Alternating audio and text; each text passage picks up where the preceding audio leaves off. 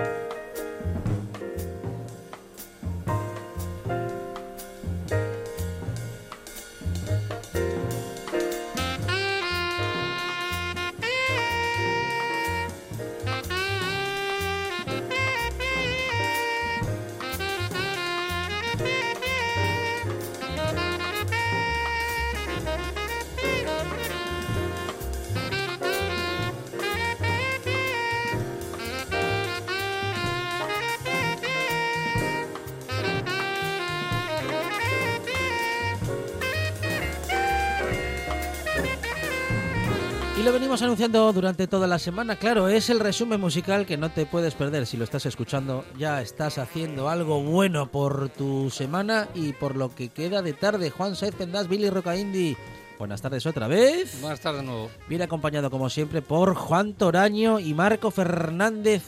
Los chicos de Beltone. Marco, ¿qué tal? Buenas tardes. Hola, muy buenas tardes. Juan, Bien, bienvenido. Buenas tardes, bien. buenas Aquí, tardes. sí, aquí siempre bien. Bien hallado. Siempre preparados ¿eh? para escuchar buena música, para recomendarnos, bueno, pues maravillas como esta que estamos escuchando.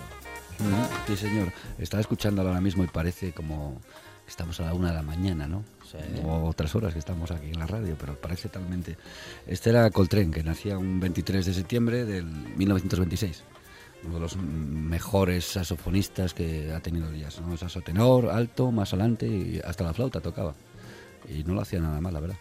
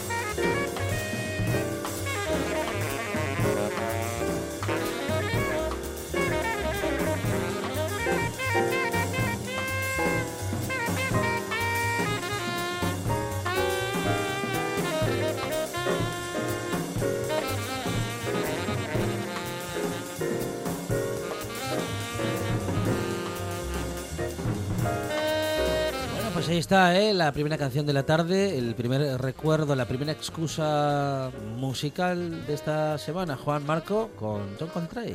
John Col- Coltrane. Fíjate que me trae recuerdos del café diario, años A.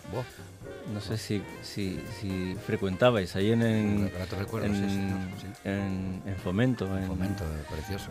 aquí en Gijón. Y ahora creo que el local es una, una pizzería. Pero entonces se fumaban los locales. Yo, yo iba a decir otra cosa, pero sí, vamos a quedarnos en pizzería. Iba a empezar por M o por P. Policía militar. No sé, me perdí. Eh, eh, era, sí, sí, bueno, no, no lo puedo decir porque... Pasado, eh, pasado se- meridiano también. Esa ser. pasada meridiano, posmeridiano, sí. Sí, pero era uno de los chiringos con más encanto que había, de los bares Sí, con más sí, encanto sí, que se había en escuchaba jazz en directo, madera, entonces se fumaba, se mezclaba el humo del... Una especie de porche, no, no, no porche, bueno, tenía una barandilla Tenía, como altillo, tenía ahí un, un pequeño escenario. el se- contrabajo colgado en la pared. Efectivamente. La- la- Los el- cuadros, el cuadro, me acuerdo, el, el cuadro de Miles Davis pintado por, por Mieres, el, Ah, sí, el sí. pintor no- asturiano. no sí, sí, sí, sí. Yo miraba para la barra, que era de, de mármol y tal, y las mesas que eran de estas mesas antiguas de, si lo diré, de, de, de coser. De- sí, de máquinas de coser, Máquina, máquina coser. Una Singer. Sí, sí, sí, sí, pero la- las mesas con el pedal y todo. Y era, ostras, ahí pasaron una cantidad de músicos buenísimos, ¿eh? Sí, Gente- mucha gente de fuera y tuvimos la suerte de ver eso, ¿no? Eh, sí, pues sí, la verdad es que... Luego, un amigo mío eh, también tuvo su... el per- el- en la otra esquina de, la misma manzana, el perro andaluz. El perro andaluz también se escuchó buena música en directo, también se escuchaba buen jazz. Yo ahí conocí a Charles Mingus, por ejemplo, lo descubrí en, en, el, en el perro andaluz. Y también con su altillo, con su escenario, en el que tuve, por cierto, el placer de poder actuar en una ocasión. Y, pero estamos hablando de hace muchos años, el fomento entonces no había música latina de la peor calaña, sino que había música jazz y de muy buena calidad. Cuando el fomento era el fomento que, que molaba. Fíjate. Molaba. Molaba un cacho. lo, que fuimos. Iba a, a comentar yo que efectivamente a mí esto me es música humo. Es Sí, sí. música Es humo. que de es una, que se, una fumaba- dos se de la mañana. El, el humo El del humo con tabaco la- con, el humo del carajillo. Con las luces Aquellos de las mesitas. ¿Tomabas los carajillos? Los carajillos estaban. Hombre, ¿Cómo era? A la una de la I- I- mañana, con Igor era, Igor. o- o- ¿Cómo se llama? el que lo llevaba, ¿no? Sí, sí, sí, bueno, está el Me camarero. suena a Javi, pero no estoy Sí, seguro. el camarero. ¿Queréis que Este ponga Joe eh, Cocker? ¿Por qué? Por el humo. No, Por aquellos maravillosos aquellos maravillosos Ah, vale. Oh, vale, yo ya estaba haciendo algún tipo de Sí, sí. conexión. Por cierto, extraña. canción de los Beatles que todo el mundo Sí, el With a ¿no? asocia Que a poca- Joe Cocker. Que poca gente reconoce mm, que está versionada por Joe Cocker en ese caso, ¿no? Sí, Sí. sí, sí. sí. Por cierto, Alejandro, que para tocar como John Coltrane, que tocaba de lujo, claro, tocaba. él tocaba 16 horas al día, creo. Leído, creo que era John Coltrane el que lo hacía. 16 horas al día. Le daba, eso le acarreaba hasta problemas en su hogar. Me imagino. Y luego, Lástima claro, que tuviera que dormir y comer y eso para, Sí. que, no- para que pudiese tocar 18 o 23 horas al día. Madre Y ver hasta dónde nos llevaba. Claro, entonces así se entiende que innovara, ¿no? Y que, que reinventara un poco la, la manera de tocar un, un saxo. Eh, bueno, bueno, músicos, claro, como Miles Davis, que por cierto tocó para él, Sí, en- sí. sobre todo a los finales de los 50. Sí, leí la, leí la historia un poco. Él estaba. Tenía una historia familiar así bastante personal. Murió parte de la familia, el abuelo, el padre, no sé qué más. Y estuvo viajando para un lado, lo dejaban con, con otras familias y tal. Y empezó a meterse por el saxo. Mira, el, el So What, vas a meter El ahora. So What. eh, ca- ca- lo de Miles Davis. Es de Miles Davis, Y- y es el- estaba- el, show- el Kind of Love, que es el disco más vendido de jazz de la historia. Sí, sí, para mí, para mí es el mejor. Kind of Blue. Kind of Blue, Esto es- perdón. Esto es una magia. Sí, este y, disco y to- tocó con Dizzy Gillespie y después de tocar con Dizzy Gillespie una temporada, de repente un día, es- no sé, en Memphis o no sé dónde estaba, le llama Miles Davis, le busca, porque estaba libre y lo contrató para, para este disco, para este disco. Yo tengo una edición con vinilo azul preciosa de de este disco. Me encanta este disco.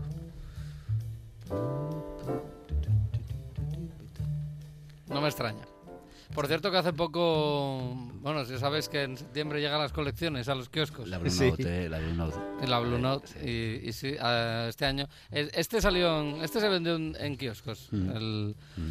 el Kind of Blue de, de Miles Davis y, y ahora eh, en este en este septiembre eh, yo me he comprado el, el de John Coltrane el, el Blue Train Y yo- por yo- 7 euros yo vine aquí Sí, a la sí, radio sí, y dije sí. yo vayan a sus kioscos eh, confianza eh, gramaje bueno, tal. claro sí, 180 gramos Sí, o sea sí. por 7 euros te compras un disco para toda la vida para toda la vida porque es bueno vamos no Yo creo que lo comenté, lo comenté hace unos años, eh, una- cuando estaba en una casa que vivía solo y tal, entonces quedaba con los amigos, quedábamos en la excusa para, para estar unas horas antes de salir por ahí a tomar unas copines. Y, y jugábamos, eh, yo no sé si empezaba el euro, con céntimos, y sí, era con, era con el euro ya, con céntimos, y la máxima apuesta igual era un euro, bueno, a veces había cinco euros ahí. Bueno. Eh, Al final iba rotando en la mesa toda la noche, ¿no? De uno a otro, te reías y tal, y al final el bote salía para, to- para todos, para ir a tomar copes solo tenía dos cosas, dos normas en mi casa. Yo tenía una colección de gorros, sombreros, y todos teníamos que tocar, eh, que tocar digo, que jugar al póker con, con los sombreros. Y la música que sonaba in- ininterrumpidamente toda la noche era este disco, así sin parar. Y daba un ambiente con el humo, con la- las cartas, los whiskies y tal, que A alucinante. mí eso me pasó en Riva de Sella una noche, pero solo había un disco de los Beach Boys. una noche entera con un disco de los Beach Boys. Acabamos hartos. ¿Sabéis quién Ya tuvo estaba que en ser este larga disco? la noche, tengo que decir, porque para, cansarse de un disco de los Beach Sí, Boys... sí, sí. Bueno, había uno por Bueno, ahí que espera, decía que, que que había estado toda la noche escuchando a los Beastie Boys, imagínate. o sea, la, la pérdida que tenía aquel. Qué bueno. Sí. En, en este disco, en el KF Blue de, de Miles Davis, está obviamente Miles Davis a la trompeta, pero luego está Cannonball Alderley al saxo alto. Ujú. Está en el saxo tenor John Coltrane, que estábamos comentando. Winton Kelly, que estuvo en una sola canción, en Freddy Sí. Freeloaded, Eh, eh, al piano. joven Winton Kelly, sí. Bill Evans en el resto de Bill canciones, Evans, sí. al piano. Y luego está Paul Chambers al contrabajo y Jimmy Cobb en la batería. Claro, eran, eran galácticos, ¿no? Banda, sí. Hay, hay un libro de esa grabación, de cómo se hizo, Mm. es súper recomendable, ¿eh? y te escucha todas las anécdotas de, de estudio y todo. Y eh, eh, Winton Kelly, no, ¿cómo era el otro pianista? El, el- Bill Evans. Bill Evans. Bill Evans solo tocaba las teclas blancas. Ah, sí. No porque tú fueras racista, no le gustasen las negras, Ajá. que son los sostenidos. Solo tocaba las, las teclas blancas. Y escuchas la verdad y, y el rollo. Es, es muy diferente, sí, sí. Pero sonido. No tocaba, no No, tocaba to- semitonos. tocaba con No. negros, todos eran negros en la banda. este hombre- y el único blanco. Y tocaba las teclas blancas para joder, no. Este hombre Lo le decía, porque tenía su sonido. este hombre le decía a, a John Coltrane o le decía a Miles Davis, no, esta toca la en do, no la toques en sol. o No sé si lo diría así, No lo sé. no sé, mira, Miles Davis, yo no toco teclas negras. O sea, esa situación me gustaría verla. mancho, ¿qué tal? No, A mí no me, no me vengas con tonalidades raras. Yo a mí en do. Oye, por cierto, eh, este disco, ahora que lo pienso, porque este no es de Blue Note. Este era de Columbia, creo. Y Entonces entonces es de Colombia, sí. es, de- es de los pocos discos míticos de jazz que no estaba ahí Ruby Van Gelder, ¿no? Para, En la grabación. En Nueva Jersey. Este se grabó en el otro lado de- del río, en, en Nueva York. Y sí, se grababa en, en los estudios de, de Columbia Records, en el 30th Street Studio de, eh, de Columbia Records en Nueva York. Eh, bueno, no sé, es que cuando haces algo bien, pero es como, el, como también, ¿no? El Blue Train, por ejemplo, Mm. que es como un disco hecho... A ver, ¿quién quieres que toque? Entonces ahí Coltrane eligió, aunque a gente más joven, para que darle otro aire y tal, pero es como hay que hacerlo, ¿no? Y, y de hecho Blue Train sí que se grabó en el... en- no tenía nombre todavía, el, el nuevo, el que acababa de montar el estudio en Nueva Jersey de Ruby Van Gelder. Lo estrenaron para precisamente para el Blue Train y me imagino que ahí, claro, ahí habría cigarrillos y, y- otras cosas también. Sí, cigarrillos de la risa, probablemente. Sí. Pero bueno, como dicen ¿no? La- los, eh, los que saben de las grabaciones de ellas, que, lo importante era coger a esos músicos que eran a veces peligrosos, eh, había que tenerlos que, Ah, que se sintieran cómodos. Y atarlos, en, atarlos en corto también, para que no se escapasen, ¿no? Para que no te fastidias en la grabación. ¿no? Aparte, hay que Había tener que- también en cuenta que, que- que la gente piensa que a veces los discos, los que estaban ahí medio año para grabar un disco, nada que ver. En, en este caso, por ejemplo, el Kind of Blue de Miles Davis eh, se grabó en 10 horas, en dos días. O sea, fueron 5 horas, bueno, no sé si fueron 5 y Yo 5, creo que dos días. sí, en el, en- en el jazz yo creo que se estila más que en el rock and roll, por ejemplo, Mm. yo creo, sobre todo en, en o sea, más actualmente, eh, la grabación en directo, o sea, todos los músicos Claro. una toma y se hacen cuatro tomas y la buena es la que sale en el disco. ¿no? Eso. Entonces, claro, Corto pero intenso, qué o recuerdos. sea, al final tardas en grabar el disco el- lo que prácticamente lo que tardaste en tocar No, no, las claro. canciones. A ver, ¿no? obviamente pagas, pagas por hora de estudio y, y también que cuando antes lo No, bueno, y, y más que nada la calidad de los, de los músicos. O sea, de- Hmm. o sea, la- un poco para explicarle a los oyentes, la otra forma de grabar, en lugar de todos los músicos a la vez, es que cada músico graba Su parte. su parte a- en, en- correlativamente, digamos. Cuando acaba el batería, Sí. pues graba el bajista, luego, Sí, y luego pistas graba- separados, sí. y entonces cada, cada músico graba en una pista escuchando lo que ya grabaron los otros previamente, ¿no? Entonces, y se pierden cosas porque el- no es lo mismo estar tocando, escuchando una grabación por unos cascos que, que estar mirando a los ojos al otro músico y a ver por dónde va. Entonces esa, esa espontaneidad del directo, claro, la gente del jazz... se está- empapan de eso, sobre todo. Claro, la gente del el- jazz que está también más sobre todo en el jazz, rollo ¿no? de la improvisación, pues claro, Pierdes el swing, ¿no? Pierdes el, el, el rollo. por Y te, va, y te va a beneficiar luego cuando tengas que salir a tocarlo. Claro, Claro, porque eso un también. disco que ya, ya se engendró Acaba en directo acaba- prácticamente, ¿no? Pues claro, obviamente. Acaba siendo un, Y es que además ensayo. este tipo de es grabaciones son más crudas, son más esto es lo que hay, o sea, son músicos tocando y lo que oyes es lo que se, lo que Sí, sí, sí. lo que hubo en el, en el estudio, ¿no? ¿no? Mientras que otro tipo de producciones pues se busca más eso, más producción, más que suene más moderno, que suene más de otra manera, no hay esa esa viveza de ese piano, o sea, es que podías tenerlo delante a este. Yo sabes dónde muchas veces, a ver, no digo que voy que yo soy muy listo y, sé determinar si fue claro, de una manera o de otra, pero en los platos de la batería, el sonido de- del ride y del crash, por ejemplo, a veces canta mucho porque ¿por qué? Porque de repente hay otro micrófono que igual está enfocando hacia un amplificador de una guitarra, pero que está recogiendo algo y entonces ese ese sonido, es- esos sonidos metálicos ya no llegan igual.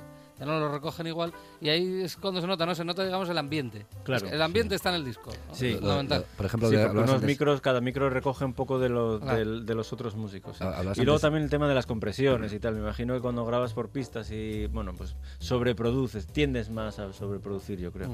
Esto suena más natural, suena la dinámica de los instrumentos. Efectivamente, los platos es un, es, cantan enseguida cuando están demasiado comprimidos, que en lugar de sonar psh, suena pss, suena como demasiado apretado ese sonido que se oye en las grabaciones más modernas. también. Sí, cuando cu- pasas una canción, perdón, Juan, cuando Sí. pasas una canción, bueno, un audio por un, por un editor, normalmente tienes una gráfica y ahí ves la longitud de onda, ves la onda de- del sonido que estás editando. Eh, si tú coges una canción de Red Hot Chili Peppers, es, es cuadrado. rec- o sea, es, Es un, como es- una es un salchicha. re- sí, sí, es un rectángulo. Buah. Está- eso es la comprimido saco, pero bueno, que tiene mucha calidad, pero eh, canta. O sea, eso es Sí. pista, pista, pista, multipista, multipista, muchas pistas, una encima de otra. y luego Compresión multibanda. postproducción tremenda. Sí, Sí, lo, quería decir yo, lo que habláis antes de Rudy Van- Gelder, yo leía un libro de él y tal, eh, como grababa, eh, estaba en la iglesia esta, ¿no? En Nueva Jersey, que era una iglesia, era de madera. Entonces no creas que una batería tenía ocho micros como tienen ahora o siete. Eh, Tenía un micro puesto en el aire y otro en el otro lado y sabían exactamente en el sitio que se tenían que poner para que grabase con la reverb, con el eco de esa iglesia, que, que era donde estaba el La estudio de acústica del grabación. local, claro. Eh, ahí, eh, no me acuerdo cómo, Chur, no sé, bueno, eh, de, de, de Rudy Van Gelder. Y, y con eso ya tenían, no había con- compresores o habría compresores tal, para luego la mezcla, pero no tenían ese rollo, ¿no? Un, un- Grababan un micro, con un micro al aire. para Elvis y otro para la banda. sí, y ya Y está. ya está. y búscate la Eso es una pena, ¿eh? Porque yo, eso, es, eso es un conocimiento que, que se... Bueno, un conocimiento que se pierde. Porque antiguamente se grababa así y nadie puede decir que Elvis sonara mal. O nadie puede decir que las primeras grabaciones...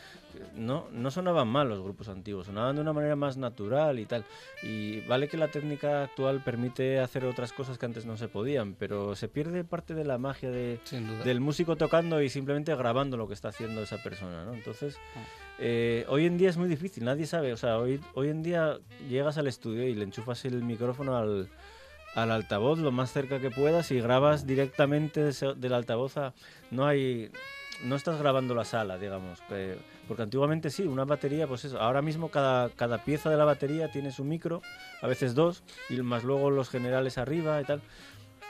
Y antiguamente se grababa toda la batería con un solo micrófono puesto en un lugar específico de la sala que ese tío sabía dónde, Mm. dónde, dónde había que colocar. Y esa batería sonaba, pues sonaba mucho más natural, con, con mucha más Sonaba dinámica. dentro de la banda, no Claro. vamos a decir, no de modo individual, luego mezclado de a Claro, posteriori, ¿no? Bueno, mucho de, la- de que la- de este, esta, esta vuelta del vinilo y tal, eh, bueno, se discute mucho si- sobre si el vinilo suena mejor o si suena peor, pero realmente, o sea, el- como soporte el, el vinilo no aporta nada que no aporte la música digital, probablemente, ¿no? Lo que sí, ap- lo que sí aporta es cómo se grababa antiguamente el vinilo, o sea, claro, porque tú coges un vinilo, Calidez, claro, claro, tú coges un vinilo antiguo y va a sonar mejor que un, que un CD actual porque, porque además de porque esté en vinilo probablemente, pero porque se grabó hace 50 años o 40 años y en lugar de hacerlo ahora con... Porque tenemos el oído una- acostumbrado a ese tipo de música que escuchamos. También, claro. Está Sí, todo pero tú ahora, por ejemplo, cerebelo, sí. Eh, ahora la polémica está. Claro, ya sabes que tiene que haber polémica. Entonces, Sí. eh, ahora la polémica está en las reediciones. Claro, la reedición de, de qué? De un máster digital. Claro, porque tú puedes coger un- Claro. un, un disco del 57, pero estás reeditando sobre algo que se ya se reeditó en el 2000. Entonces Claro, tú claro. realmente estás reeditando en vinilo algo que ya se había pasado a digital. Con Cu- lo cual, ese cuerpo que se, del analógico ya lo perdiste. Claro, claro. Y entonces, que, que grabe todo el mundo mono. hacerlo al revés. Claro, exacto. O sea, tú puedes coger un vinilo y pasarlo a digital y, y más o menos Mm. ese CD te va a reproducir lo que, es- lo que está en analógico. Lo que sí está claro es que el- los unos y los ceros, los ceros y los unos, no, a mí no me transmiten el mismo. Yo siempre digo que para mí un disco, para mí un LP, eh, para empezar, para mí un, un disco eh, es un LP si es en vinilo, si no, no es LP. Eh, y ahí estoy de acuerdo. Eso para empezar. Tienes que poder tocarlo. Claro, y luego los CDs son posavasos, eso ya lo sabemos todos. Sí. O para las palomas, esto de las ventanas. Pero O para no ahuyentar a las palomas, pero creer que sí. Eh, sí, no, tampoco pero bueno, vale yo, pa' mucho, Yo ¿eh? prefiero gente que pone CDs en las ventanas que pinchos, eh, cabrones. sí, sí, pero sí. bueno, eh, el caso es que eh, el sonido que a mí me aporta un LP es más redondo y yo, sobre todo en, lo- en- en el bajo. A mí, el, a mí el sonido, los graves de un LP no me suena igual que el sonido digital, ¿no? Sí, exactamente, no suena ¿No? igual para nada. Pero es una, eso es una discusión que entre técnicos de sonido, por ejemplo, siempre hay. Yo- Siempre yo- y lo siempre hay, sí. acabamos igual, en plan de vamos a tomar una cerveza porque Ya, no... ya a mí me lo demostraron poniéndome este disco en vinilo y en Sí, CD, ¿no? eh, con la misma cadena sin ecualizar ni cambiar nada.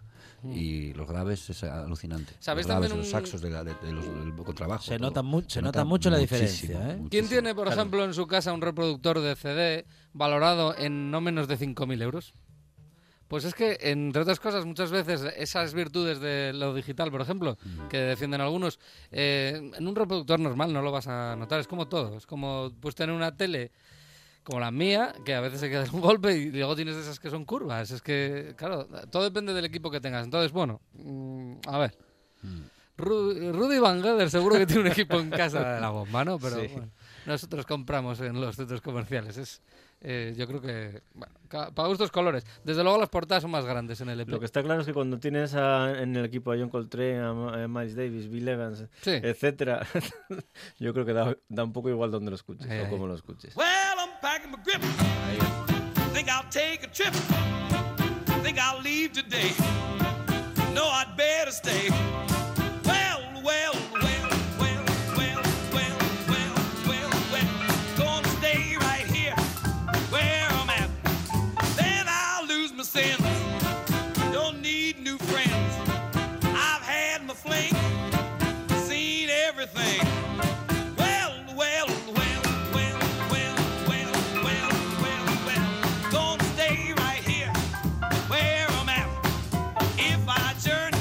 ¿Ves? ¿Tú crees que aquí alguien fue a microfonear ahí el, el piano? No. No, esto iba por ambiente.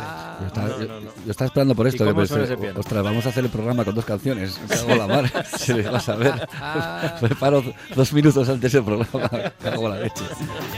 Este era eh, Tini Brans, Bran, Brans, Branshaw, no sé qué más, ¿no?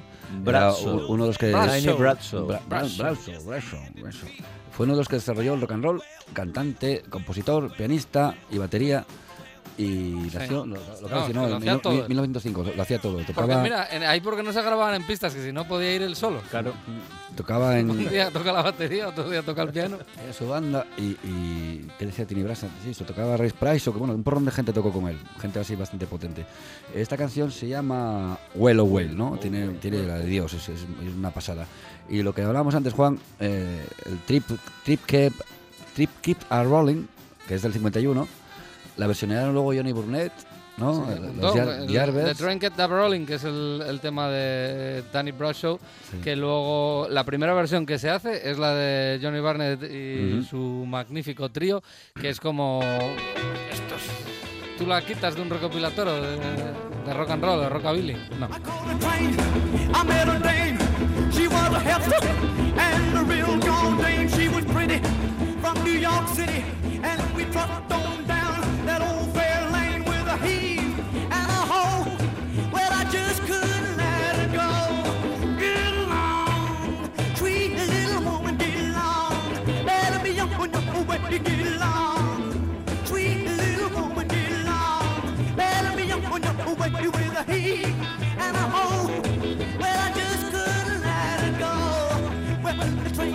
rolling on all night long. Brutal. Esto es uno de los clásicos, de los muy clásicos del rock and roll. Pues mira, el tema original precisamente era The Brush Show. Así que sí que es un personaje importante para el rock and roll. Eh, Yardbirds, por ejemplo, también, que hicieron versión, o Motorhead, ¿no? Motorhead, Un montón de ellos. Aerosmith y Led Zeppelin Ah, también. Aerosmith sí, sí. señor. Esta es la de los Yardbirds. Que Ah, les- ah, haciendo el tren, haciendo el tren, ¿eh? Exacto.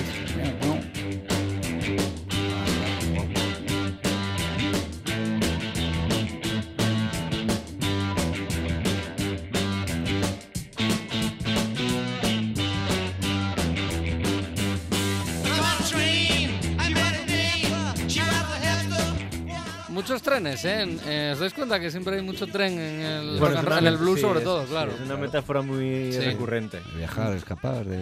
Sí, además, que- ¿cómo viajabas entonces? Viajar, ¿Te subías sí. en el tren que pasaba en mercancías? Los, los jobos, ¿no? Los vagabundos y tal. Claro. Ese rollo. Jobo blues. Sí, sí. Sí, señor. Bueno, volvemos a la vía de la sección, Sí, Juan. Sí, sí, nos va- estamos- sí, sí. Y vamos aquí con la emperatriz del blues. Bessie, la señora Bessie Smith, que nació el 26 de septiembre del 37. Once I lived the Mississippi. Wow. millionaire. Spending my money, I didn't care. I carried my friends out for a good time, buying bootleg liquor, champagne and wine. When I begin to fall so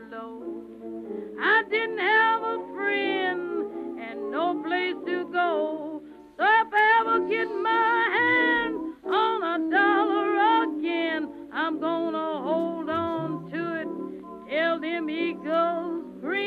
Alejandro, ¿te acuerdas que siempre que hablamos de Willie Dixon y de Howling Wolf, por ejemplo, decimos esto es para una puerta en una discoteca? Eh, pues Bessie Smith estaría también ahí, ¿eh? porque era un armario también. Sí, sí, sí. tremendo. Da miedo, era un poco de familia Monster o algo así, ¿no? Es las típicas fotos que sale así, sí, prove, prove. Pues eh, fue una de las cantantes Sí, más populares voz, en los años 20 y 30. Sí. Era eh, Sí, sí. Antes, antes de eh, Mama Rain y todas estas, sí. Ujú. Y sí, sí, Sisto Rosetta y tal. Y, y la, po- la pobre, la, la prove, la pobre, falleció en un hospital porque le denegaron la entrada al ser negra. Y se, se les quedó ahí delante del hospital. Nada. Eh, manda narices, ¿no? Salía el manager eh, todavía hasta hace unos años hablando de esa historia, de cómo, cómo la dejaron. Y esta era una que iba a vaudevilles para todo, tocando las fiestas en todo, ¿sabes? Los años 20, 30, de, antes de la crisis del 29. Todo eso es el rollo, pues estaría ella una estrella. Muchas veces en el programa le damos especial importancia al hecho de decir, eh, este artista era negro, porque igual, por ejemplo, los de los 50, Claro. o sea, que, que, que, que llegara... Que Elvis Presley es el rey, pero Little Richard, ¿qué no? Todo, todo esto influyó Es luego en Janis Joplin y muchos cantantes que vinieron detrás, detrás que Por supuesto. aprenden aquí. Esta canción, la de Nobody Knows When You Are Down and Out, esta, hay una versión muy buena también de Eric Clapton, Mm. es brutal a ese punto. When you down and out, mm, not one penny, and my friends I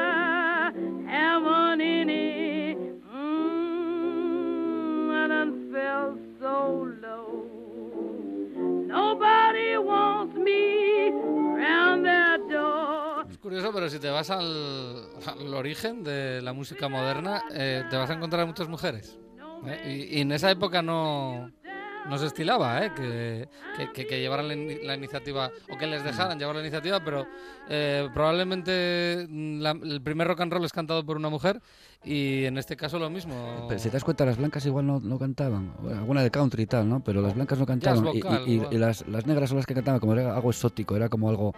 eh, la, la de casa no lo va a hacer, pero esta como no es de casa y es negra, Mm. ¿sabes? Era, eh, un poco vienen por ahí los tiros, yo Sí. creo, sí, señor. Para muestra un botón, eh, Big Mama Thornton cantando la canción de dos judíos, la la de Hound Dog, por ejemplo, era de Liberan Stoller.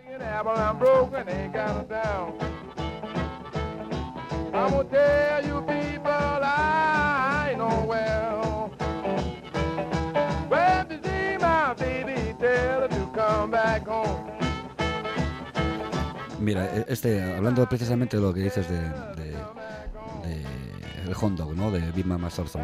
Este era Yo- Lu- Luis y es un tío solo tocando, era un, un, un- ¿cómo se llama? Un- ay, me sale la palabra, hombre. Hombre orquesta. Hombre orquesta, sí. Un, Sí, guitarra, one man, sí.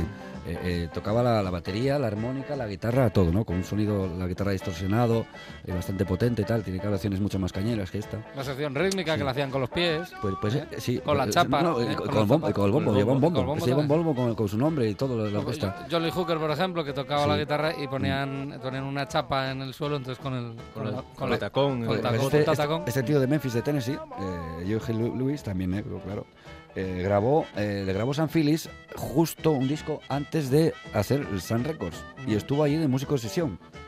Entonces, eh, una de las canciones grabó para Rufus Thomas de Beer Cat, que es una canción que es clavada al hot dog Ah, de sí, Big Mama correcto, Thornton. correcto, la, la tengo yo, sí. Escribió también Tigerman, que luego la, la tocaría Elvis Presley.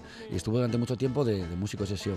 ¿Sabes qué pasa? Que eran, eran, estaban producidos por, la mism- por los mismos, creo algo así, o era la misma discográfica. Por, por El- San el- Phillips, el- el Sun Records, claro. Eh, claro. Fue, fue una respuesta di- claro. directa por precisamente porque podía hacerlo, porque estaban en la misma casa Eh, discográfica. decías un tío de estos de blues así, tan. tan Uf, con Hound podríamos hacer Tal. una sección entera. Hay un joyón de, de versiones de. No, no versiones de la canción, pero sí canciones que se basan en esa y que incluso la, la mencionan. Eh, bueno, es uno de los, de los clásicos, el Hound Dog. Por cierto, eh, esto que estamos escuchando se saca de una, una mm, serie de, de recopilatorios que son los Saga Blues, Mm. eh, que muchas veces Sí. hemos hablado. Pues, está- está muy bien muy recomendables para los oyentes que además suelen estar. A pues, mí me, me faltan como 5 o 6. Sí. Dios, fastidia de Dios. Me fastidia de Dios. ¿Cómo se dice? Sí, sí, bueno, sí. Y este, hablando de sonidos distorsionados, este era Pat Hare, que era un tío, un guitarrista de blues. Tocó en la banda con Muddy Waters, ¿eh? lo fichó Muddy Waters, pero debía ser un pinta de cuidado. Tocaba con este sonido que era de los más distorsionados, creo que había. Eh, lo comparan como, como mucha gente influyó en, en grupos como los Yardbirds o los Rolling. Ese sonido distorsionado del ampli satu- totalmente saturado. Sí. A veces en las grabaciones de en las tocatas de él eran muy, muy eh, volúmenes muy altos, ¿no? Con amplis pequeños, pero volúmenes muy altos. Este escribió varias canciones. Esta que traje aquí es la de Bonus, bonus Pay, el día de paga, no sé más. Pero hay otra, I Gonna Kill My Baby. Pues hizo la canción y al final la cumplió. Ay. Y acabó en la cárcel. Se, se cargó a la, a, la, a la pareja, sí, sí. Se cargó a su mujer. Bueno, ver, que- siempre vamos a lo mismo, pero al final sí, hay unos cuantos que Vaya. estar aburridos. Pa- Yo te digo una cosa, para como tenía pinta que era Muddy Waters. Que aquí no, no se le debían de, re- de, de- de poner revolucionar mucho, Sí, la no, verdad, pues- porque Muddy Waters mandaba bastante, creo. Pues a este debieron de, votarlo antes sí, pero este, ¿y, y qué pasa con Little Walter, eh, Little Walter por Bueno, ejemplo, también, también? también, también, Little Walter también, Ya, de hecho, Hay la foto típica esa con la pistola apuntando, mirando Sí, la cámara. iba- que iba da armado. Da miedo. iba armado. Según sí. cuentan, disparó a alguien porque hizo una versión sin pedirle permiso de una de sus canciones. Que de unos personajes por ahí grabando ahí. Estos eran, eran macoquis, de verdad. Que se- además estaríamos hablando de si esto por ejemplo es Sun Records también. Este sonido, eh, esta canción es de Sun Records, pero serían lo- los dos templos, ¿no? Sun Records y Sinochers Records. Irías o a Sí, Chicago sí, sí. eh, o a Memphis, eh, sin duda. Yo creo que los dos eh, centros de, de la música, que narices.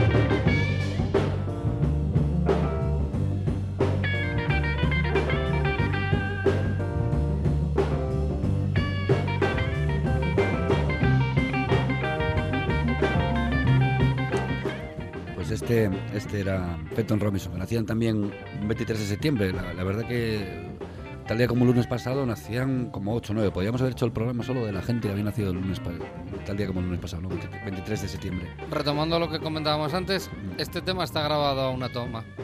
Sí, sí. Esto no está grabado sí, a esto- pista. esto va- Se nota claramente va en el a- ambiente. A pelo y todo. Pues este era Fenton Robinson en el 35, nació en Mississippi. Eh, el, el tema este es You Don't Know, eh, you don't know What Love Is, del disco Somebody, Love Me a Dime, ¿no? O sea, alguna gente me dio una, una- una moneda, una perica o algo así. Algo así.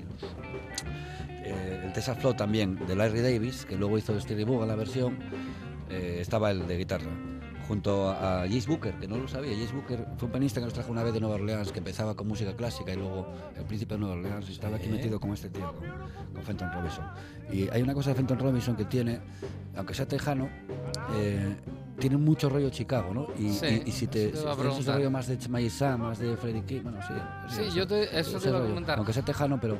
Y se nota cada nota. Está tocando con una guitarra de caja, de, de una Gibson así preciosa, y cada nota toca la nota en el sitio y s- oyes como digita todo.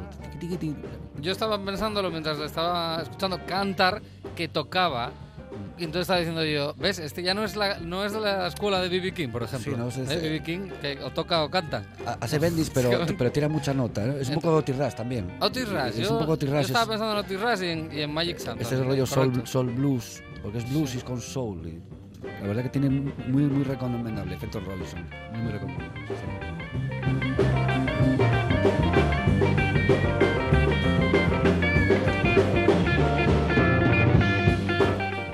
Ahora hay que ir a, a ver al genio. ¿o qué? Vamos aquí, sí. Vamos con el genio. a- a Eugenio. Se me, se me ha quedado el camino. Get on the right track, baby. Get on the right track, baby. Get on the right track, baby. Yeah, come on home and treat me wrong again. Get on the right track, este hombre es que me revuelve por dentro todo, todo. Es alucinante. Baby. Get on the right track, baby. Vaya grupo que tiene, tío. Yeah, No come puedes dejar de mover la cabeza. Treat me wrong again. Yeah. El otro día, eh, recordando la, la efeméride de Ray Charles, eh, bueno, sí, era de, de- de- Del- del 23, otro que nació el lunes. es que 23, el- sí. el- el- sí. Pusimos la de eh, pusimos la de What I'd Say eh, y es eh, el origen de esa canción, fijaros cómo es, para lo bueno que era. Es que era tan bueno Ray Charles que esa canción se la sacó de la manga en un concierto en el que ya había tirado todo el repertorio y la gente, "Mal, mal". y entonces dijo a la banda y a las coristas, seguidme y tocó eso. Y entonces al, al final del concierto la gente, lo comentamos otro día en el programa, eh, la gente le dijo, ¿dónde puedo comprar ese disco? Entonces claro, dijo, "Ay, que esto lo hay que grabarlo. Hay que grabarlo, claro. Y fíjate tú, ¿eh? O sea, uno, uno de los temas míticos de- del Rhythm and La, la Blues. semana que viene lo tenéis, es De que hecho, falta la distribución. eh. Se dice No que es, la letra todavía. es la primera canción de Soul. Oficialmente dicen, esa canción inventó el Soul, aunque yo creo que, bueno, ya estaba Sam Cooke antes, unos años antes. Pero bueno, es verdad que Sam Cooke hacía ahí como un jazz ahí un poco acelerado. Luego los negros decían que hacía música para los blancos. Y, bueno, fue el primer artista negro, digamos, eh, que los blancos fueron a, a ver. Sí, Porque a eh, Chuck Berry al principio no lo iban a ver. Él, eh. él tuvo el rollo que mezcló eso, el, el gospel con country Sí. y músicas más, sí, rock and roll, mezcló soul también. Lo, lo, lo vio rápido. Me- lo- hizo la mezcla ¿no? y le salió la jugada cojonuda, la verdad. Get on the right track, baby. Por cierto que no solo tocaba el piano y cantaba Ray Charles, que también era saxofonista. De hecho, en el Newport Festival del, cincuen- del 60 o del, del 59, en la foto, ¿eh? en la portada del disco, pues efectivamente sale, es como un, eh, una foto hecha, digamos, tirada desde el público hacia arriba y sale Ray Charles ahí súper grande y está tocando un saxo, que, que también lo tocaba, es que era muy grande. No Yo, yo bueno, tampoco, yo me acuerdo de ver la foto, la verdad. Sí, Sí, sí, Pero sí, no. sí. Tocaba, tocaba también el saxo.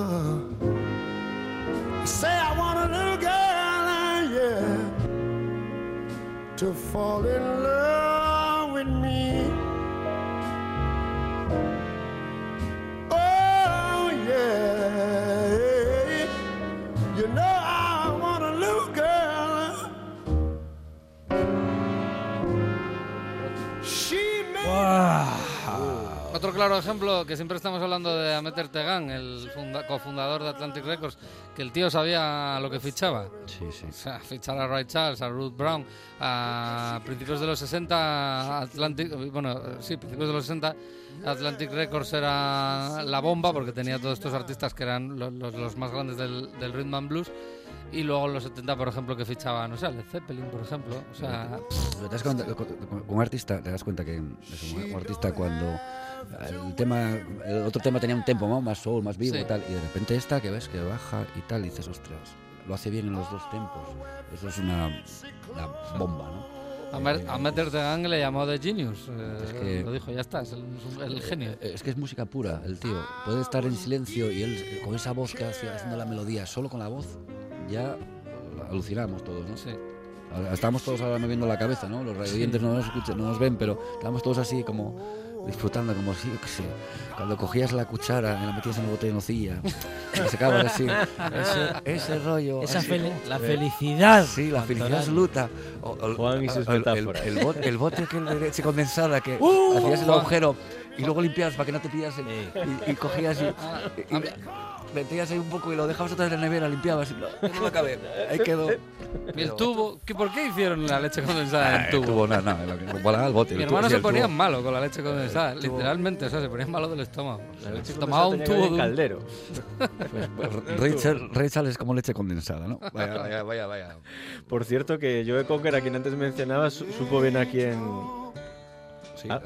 Tal. Sí, y este es Tim Rose, que no lo conocía supo bien a quién copiar. Sí, sí, sí, y nacía también, pues como Ray Charles, el 23 de septiembre, eh, pero del año 40, en Washington. Este tío, es- la voz la comparan con Rod Stewart, Ray Charles o Joe Cooker. Sí, iba a no decirte yo que, mira, No precisamente lo yo- conocía. Justo cuando me quedé callado porque, hostia, qué casualidad. Y es, es alucinante este tío como canta, ¿eh? Sí que, sí que es verdad que canta como yo.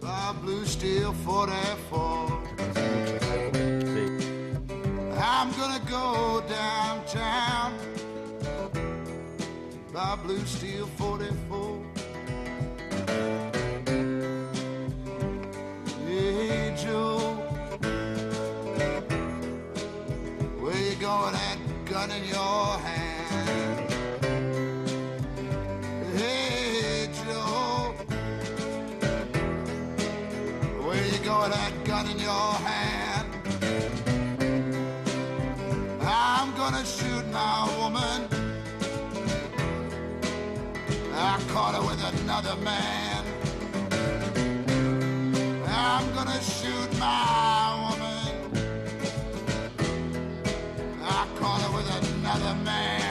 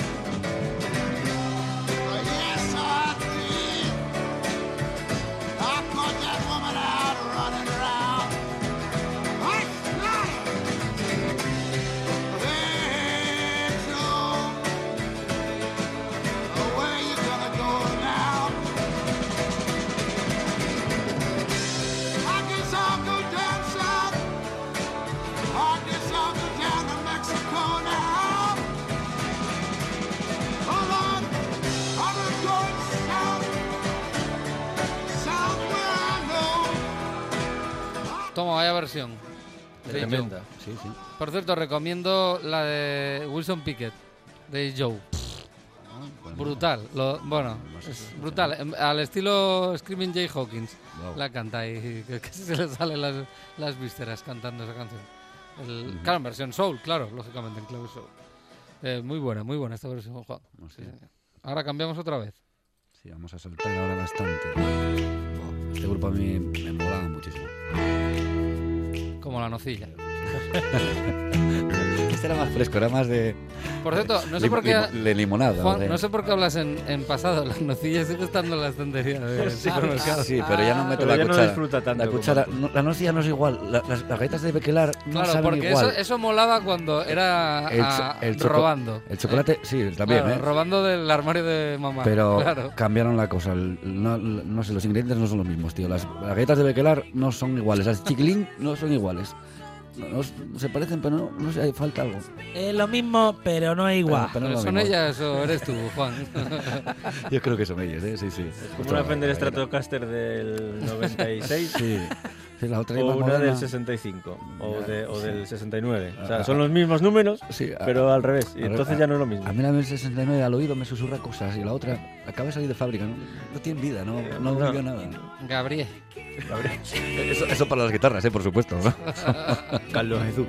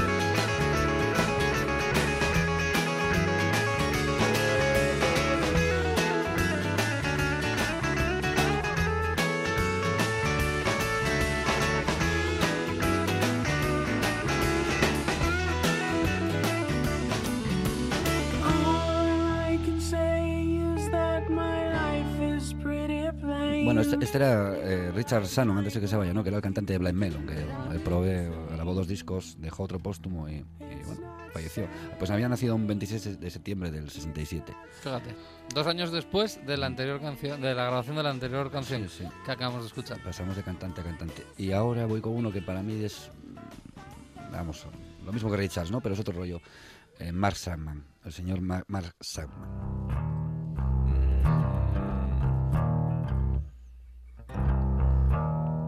Mucho decir lo que acabas de decir, ¿eh? Sí, con su grupo Morphine. Sí, sí, sí. A mí me parece, este tío era un genio. Por fin es buenísimo. Morphine. Esto- Y, y en el- la época que luego, no sé si nos da tiempo a escuchar a Nirvana, bueno, a otras cosas que vienen ahí. En esa época que era todo cañero, de repente sale esto, que era En una como... formación súper original. Sí, era como guitarras. jazz, pero no era jazz. Era Sí, rock, pero no era rock. era casi una performance de arte, pero no era, ¿sabes? Era un, un batería, un saxofonista y un tío que Y tocaba el bajo con dos cuerdas. Y, y encima tocando slide. O sea, una cosa rarísima. Y con la voz que tenía de, como de- así de esa profunda y tal. Y, y la mezcla era alucinante. Y pegaban en festivales de, de- con Nirvana, con Sí, claro. Soundgarden y en, en- en conciertos de jazz. Esto es el 93, ¿eh? Nirvana sí, estaba sí. con el Inútero, por Sí, sí, ejemplo, ¿eh? después del Nevermind.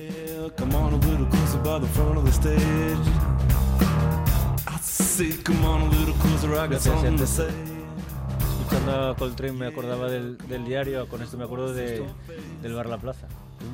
Mis noches encima de Villa, de los 90. Es que me forjé como persona y como músico. Si queréis podemos acabar, ¿eh? Con Little Help from My...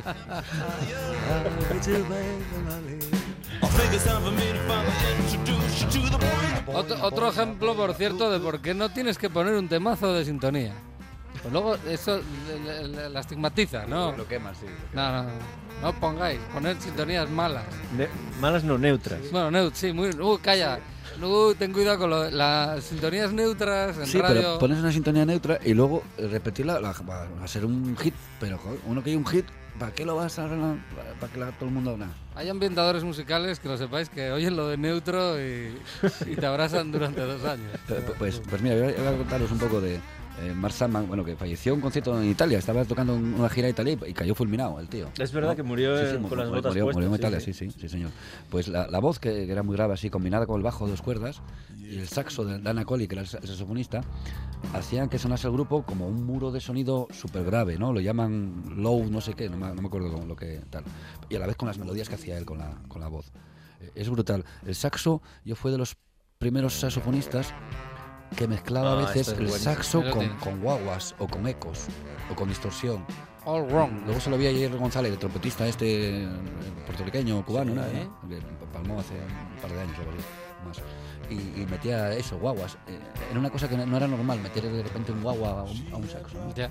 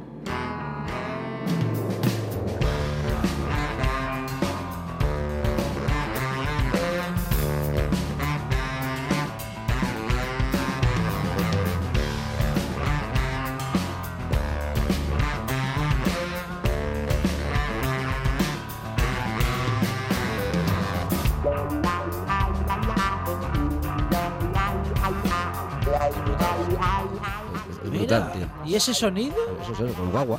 Sí. El guagua, el guagua. ahí. Es alucinante ese sonido. Qué, qué pena, Juan Toraño, que traías a Robert Palmer, pero no es dar tiempo a escuchar. es el segundo día consecutivo que me libro de Robert No Palmer. puede ser. Me, levan- el- el- me levanto ahora mismo de aquí. Yo he venido a hablar de mi libro. Qui- ¿Quieres acabar el, el- el programa con, con el Simply Irresistible? No, no, venga, no, bueno, no, venga. no, que- no, no, no, no, Sí, sí, sí, no, venga. no, Ah, eh. Que pase Cocodrilo Dandy, por favor. venga.